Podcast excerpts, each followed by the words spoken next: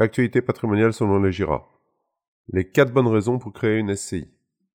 La société civile immobilière ou SCI est un outil majeur dans la gestion de patrimoine, tout comme l'assurance vie.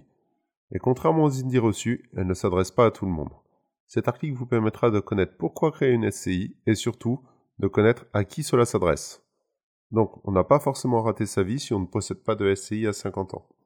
Alors, pourquoi créer une SCI Il existe quatre raisons principales pour créer une SCI, toutes les autres étant secondaires. Raison numéro 1, pallier les inconvénients de l'indivision. L'indivision consiste en une situation juridique où plusieurs personnes possèdent des droits de même nature, en proportion égale ou non, sur un même bien. De par cette définition, on identifie rapidement le problème principal de ce type de cas. Elle nécessite une entente parfaite dans la gestion du bien. Le second souci provient du fait que l'indivision est un système précaire où chacun des co-indivisaires peut à tout moment en demander la dissolution. Cela provoqua inexorablement une vente forcée du bien. Plus rarement, si un des co-indivisaires est une personne juridique incapable, qu'elle soit majeure ou non, les baux donnés par l'indivision ne donneront pas lieu à une reconduction ou à un maintien des lieux à l'issue du bail. La SCI répond à toutes ces problématiques de par sa nature. Il suffira aux associés de la future SCI de rédiger les statuts en y déterminant son fonctionnement et les droits de chacun. Ce sont ces dispositions qui permettront de déterminer les règles de gestion, ainsi que les entrées et sorties des associés. L'objet social correspond à une activité civile. Sauf exception, location meublée pour une cote-part limitée, aucune activité commerciale ne pourra être exercée par la société.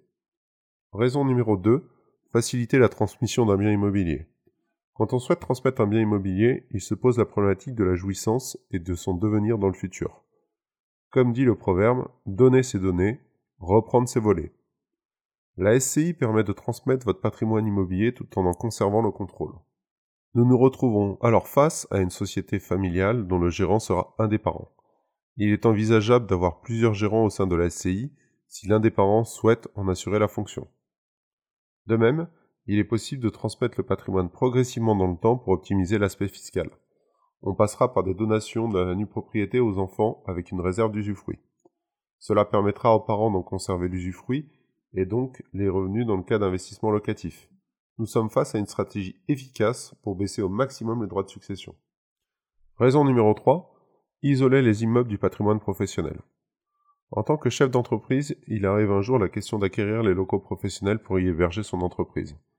Il serait dommage de ne pas profiter de disposer d'un locataire idéal, son entreprise, afin d'accroître son patrimoine immobilier personnel. Acquérir le bien par le biais de la SCI permet de répondre à plusieurs objectifs. Le premier est de préserver les locaux professionnels des créanciers de la société. En effet, si cette dernière venait à avoir des difficultés financières, la SCI ne pourrait être saisie car faisant partie du patrimoine personnel. Le second permet de faciliter la cession de l'entreprise, car un repreneur est forcément intéressé par l'entreprise, mais pas forcément par ses locaux.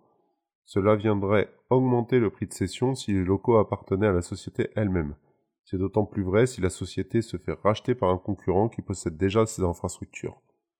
Le troisième permet de gratifier les héritiers qui ne reprennent pas l'entreprise dans le cas d'une société familiale.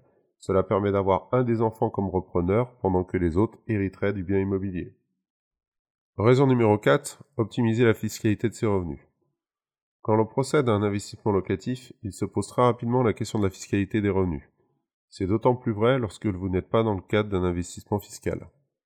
La SCI permet pour les contribuables qui sont dans les tranches les plus élevées du barème de l'impôt sur le revenu, d'opter pour l'imposition sur les sociétés. Par conséquent, les bénéfices réalisés ne seront pas imposés à plus de 28%. Mais aussi, chose extrêmement importante, cela permet d'éviter d'enchanter une imposition directe pour les associés. Attention, cet avantage en termes d'imposition sur le revenu peut alourdir la fiscalité des plus-values immobilières en cas de revente du bien. Alors en conclusion, pourquoi créer une SCI la SCI est un outil quasi incontournable en termes de transmission.